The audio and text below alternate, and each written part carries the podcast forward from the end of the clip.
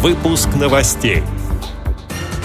В Воронежской библиотеке для слепых пройдет выставка особых книг Василия Аксенова. В городе Грязи состоялась интеллектуальная викторина, главной темой которой стали выборы. В Саранске состоялся всероссийский эстрадный конкурс чтецов ВОЗ «Живое слово». Далее об этом подробнее в студии Дарья Ефремова. Здравствуйте. В Воронежской специальной библиотеке для слепых имени Короленко к 85-летию писателя Василия Аксенова подготовили книжную выставку под названием «Четыре жизни Василия Аксенова». Она начинается уже завтра в надомном абонементе библиотеки. На экспозиции читателям представят произведения автора, написанные в разные периоды его жизни. Остров Крым, Звездный билет, Апельсины из Марокко, Гибель Помпеи, Москва Ква-Ква, В поисках грустного бэйби, Московская сага и другие. Особенность выставки в том, что книги изданы в различных форматах – рельефно-точечным шрифтом Брайля, обычным плоскопечатным шрифтом, а также на аудиокомпакт-дисках.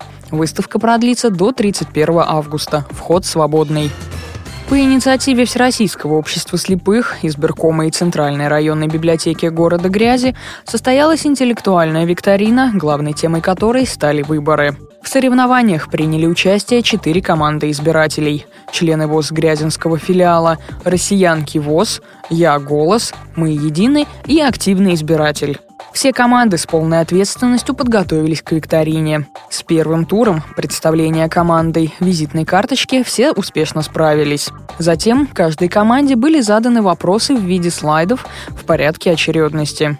В жюри вошли председатель территориальной избирательной комиссии Грязинского района Анатолий Мещеряков, директор Центральной районной библиотеки Ольга Дымова и заведующая отделом обслуживания Татьяна Круглова. Комментирует председатель территориальной избирательной комиссии по Грязинскому району Анатолий Мещеряков. Территориальная избирательная комиссия Грязинского района в течение уже продолжительного периода времени дружит э, с обществом слепых Грязинского района. Мы постоянно встречаемся. Мною, председателем территориальной избирательной комиссии, проводится политинформация, лекции среди представителей общества слепых. Также мы избираем игровые формы повышения правовой культуры. Впредь мы планируем также проводить данные мероприятия. Я думаю, то, что ближайшее состоится не далее, чем в середине августа. Отметим, что накануне выборов эта тема актуальна, и местная организация ВОЗ города Грязи уже не в первый раз проводит подобные викторины по избирательному праву,